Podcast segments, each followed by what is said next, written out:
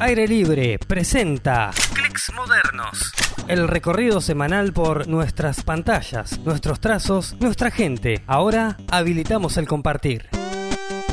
En los clics de esta semana, Ramiro Pogo Gosis nos cuenta sobre sus inicios, sus tiras cómicas en la web y sus proyectos cercanos. Pica 200 de salame para conocer más a Pogo en estos clics modernos. Para mí este fue una locura porque, o sea, por un lado, tipo profesionalmente, bueno, ya te imaginas, ¿no? O sea, cae todo eh, y bueno, uno se la rebusca como puede. Igual yo soy docente universitario, así que por ese lado bien, pero cualquier otra cosa que quería hacer eh, imposible en este momento.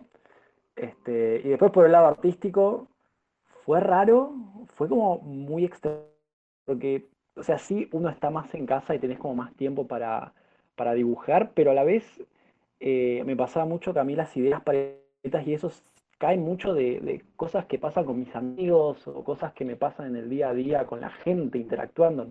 Entonces, estar encerrado en la casa es como que siempre tenés las mismas cuatro ideas dando vueltas y no es muy sano por ese lado. Como que te corta un poco la creatividad por ahí. Yo lo que hago mucho es, me pongo a, a, a ver, veo muchas comedias, veo muchas series, muchas comedias. De hecho, en esta cuarentena me bajé toda de Office, me, la comí entera y fue hermosa porque me dio otro punto de vista completamente distinto sobre la comedia y sobre cómo hacer humor. Así que estuvo muy lindo eso. Este, y después es, me sirvió mucho empezar a hacer ejercicios, como de decir, bueno, voy a hacer chistes sobre X cosa, voy a hacer humor, no sé, político. Y ahora quiero hacer humor absurdo hablando de este tema. Y ahora quiero hacer humor este, un poco más ácido. Entonces, como que catalogarla me, me, hizo bastante bien. Por otro lado, la parte buena que tuvo esta cuarentena es que me permitió terminar un proyecto de cómic que tenía planeado hace bastante, pero que me costaba encontrar momento para arrancarlo, que era el cómic de Alana, que es una, una, cazadora de monstruos que capaz te habrás enterado que lo saqué hace poquito.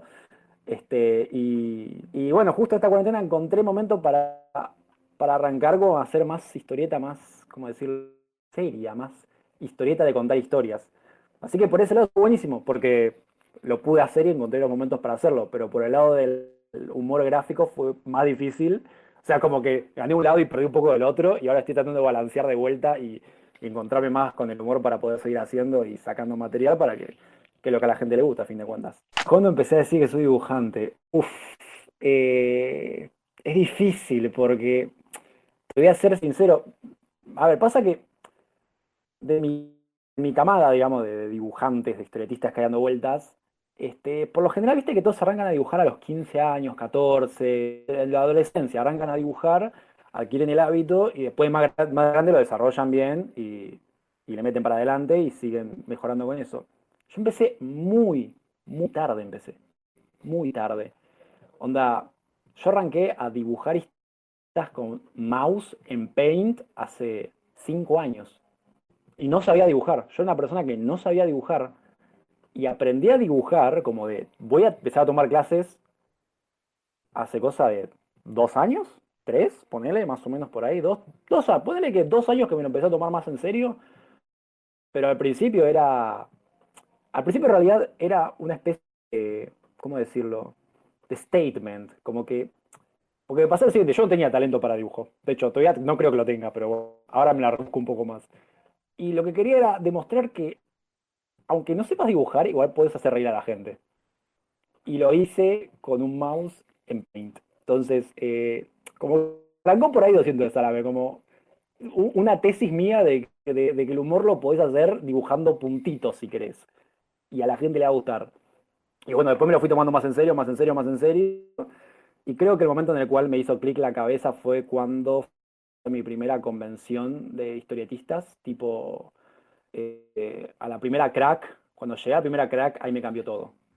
Me cambió todo porque dije, no puedo creer que haya llegado hasta acá con, un, con mouse y un paint. O sea, dibujando en paint. No puede ser, no tiene sentido. Esto, esto tengo que empezar a hacer algo, porque no, no puede ser. Y ahí empecé a tomármelo mucho más en serio. Cuando entré al ambiente de la historieta, al ambiente fancinero, viste, como ese, como que ya era un poco inimputable porque no tenía nada con lo que defenderme yo. O sea, yo era como que entraba a. Yo ya sé que acá no hago nada, así que voy a demostrar que algo puedo hacer. No es como otra gente, viste, capaz entra con otro, otro porte. Yo entraba al, bueno chicos, hola, yo soy una mentira, ¿cómo andan? Este, así que por ese lado creo que al principio nadie me tomaba muy en serio. Sí tenía amigos que, eh, que querían matar cada vez que. Porque claro, yo empecé a hacer ese. Es que en realidad la, la, historia como que no cuento demasiado es la siguiente, que te la voy a contar. Yo empecé a hacer historietas, así en Paint, porque quería joder y porque quería hacer esto de hacer reír. No sé, me gustaba hacer historietas siempre de chico en las tiras cómicas de atrás de los diarios y me, me reía. Entonces empecé a hacer. Cuestión que eran horribles, pero bueno, los chistes funcionaban, pero eran horribles, mal dibujadas, pero, pero mal, mal, mal. Y este, un amigo me decía, por Dios deja de hacer eso, Rama, ya me das vergüenza. Por Dios deja de hacer eso. Yo dije, ¿sabes qué? Lo voy a seguir haciendo. Y lo voy a hacer, y voy a hacer una fanpage, en ese momento fanpage, y voy a empezar a juntar gente que le va a gustar. Se lo dije como en joda, y, el tema es que yo me tomo mis chistes muy en serio. Entonces, me en serio, le hice la fanpage, busqué un nombre, le puse el nombre que quería que fuera un nombre argentino, que se notara que fuera algo bizarro, y el tipo cuando me hice la y me dijo, bueno, ojalá que te mueras acá porque no puede ser, nadie te debería seguir.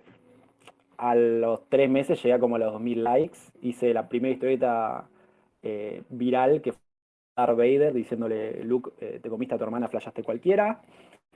Y ahí llegué como a no sé a cuánto, 2000, 2000 y pico, y el chabón dijo, no puedo creer que haya llegado tanto, este país está muy mal. Entonces yo seguí para darle la contra a esa persona. Seguí, puntualmente para llevarle la contra y dije, te voy a mostrar que puedo seguir y puedo dar más.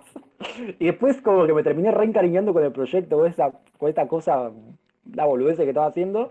Y después seguí, seguí, seguí y terminé eventualmente las historias, las convenciones de, de cómic y ahí dije, esto, esto, esto yo tengo que seguir por acá, esta es la mía. Así que sí, eh, los comentarios negativos me, impulsaron bastante. A ver, Cagón llega de experiencia personal, obviamente Cagón en realidad es soy yo el que está ahí, el que está retratado soy yo, 100%. Eh, y llegó por el hecho de necesidad de contar algo. ¿Viste cuando atravesás una situación en tu vida y decís, bueno, me, está pasando esto, lo tengo que expresar de una forma? Y fue tipo, bueno, voy a hacerlo de la única manera que sé expresar cosas actualmente, que es haciendo historieta. Y me van a hacer no una tira, sino una historia un poco más compleja, con personajes, con más diálogo, con más cosas. Aunque de vuelta estaba tocando de oído, porque en mi vida había ido a un curso de, dibujo, de historieta, de nada, nada. yo cuando dibujé Cagón y la estaba en pelotas.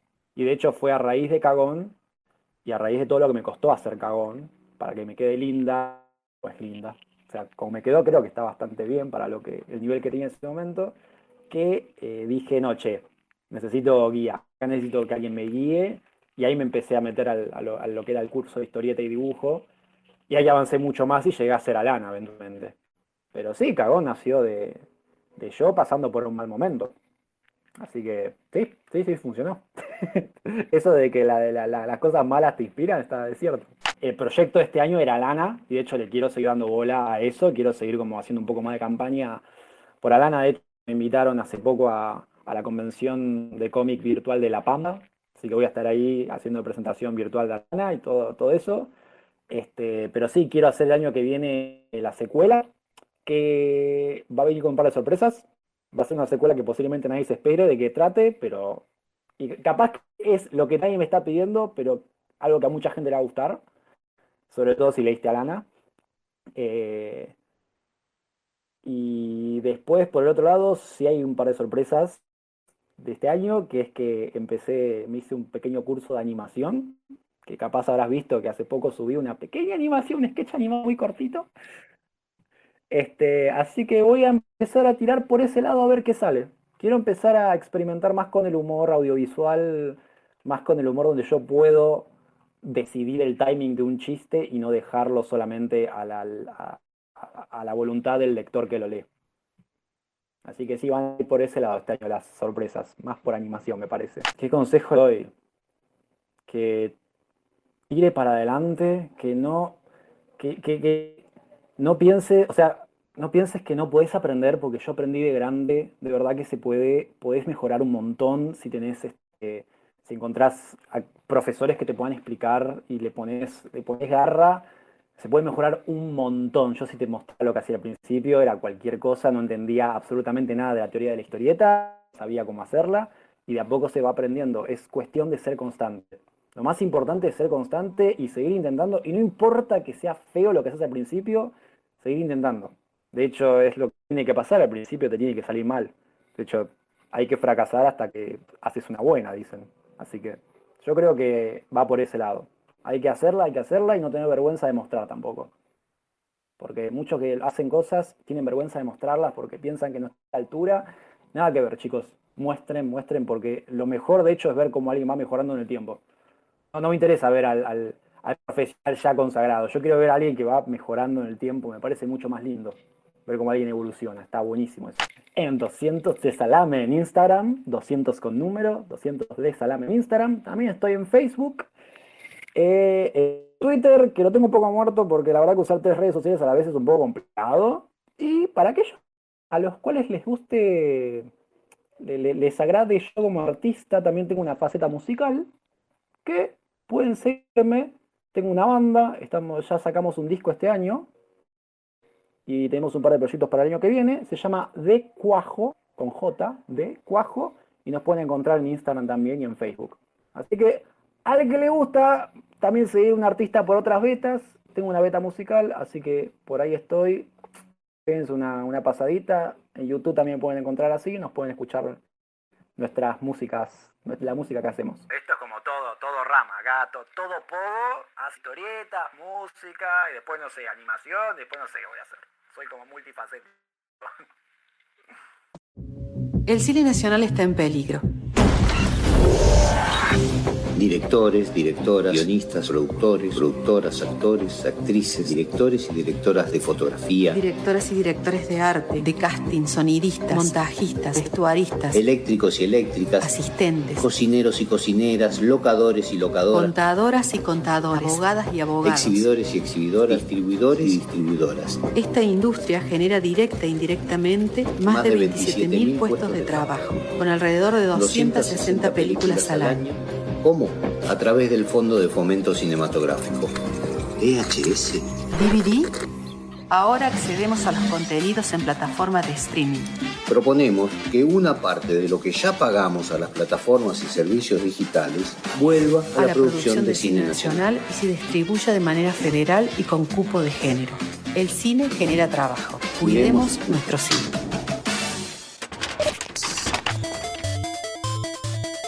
Estás haciendo algo nuevo. Adelante. Clicks modernos. Enchufa el joystick, que te recomiendo dos videojuegos argentinos. Son pocos los juegos nacionales que puedan jactarse de tener un remaster. Argentum es un ejemplo. Ahora le tocó a The Black Heart. El videojuego publicado en 2019 y creado por Andrés Borghi hizo las delicias en el género de peleas, en la línea del Mortal Kombat pero más gótico y trágico. Esta versión mejora la jugabilidad y las gráficas y se consigue en Steam a 61 pesos y en su página web donde hay constantes adelantos.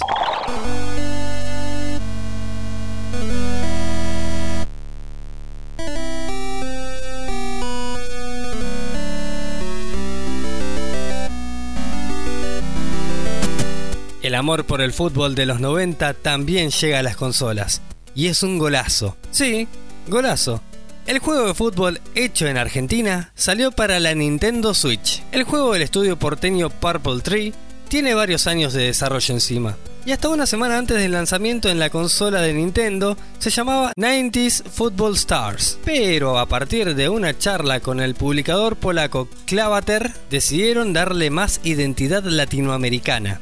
A esto se suma la llegada del juego a Steam este 3 de noviembre y también puertos para la Play 4 y Xbox One. Si querés un juego tranqui de fútbol sin las faltas, los offsides ni los tiros libres, es para vos. Hasta siempre, Pino. Dedicamos este clic moderno a Fernando Solanas, figura fundamental de la cultura nacional. Sufrió el exilio y un atentado en 1991 por denunciar al poder de turno y a las privatizaciones de entonces. Arte y activismo quedan plasmados en su filmografía, que nos queda no solo como testamento, sino también como una historia hecha película. Fracking, Desterrados y los que más perdieron frente a un modelo de globalización capitalista feroz. Todas sus películas están disponibles en línea. Solo hay que buscarlas y buscarse en ellas.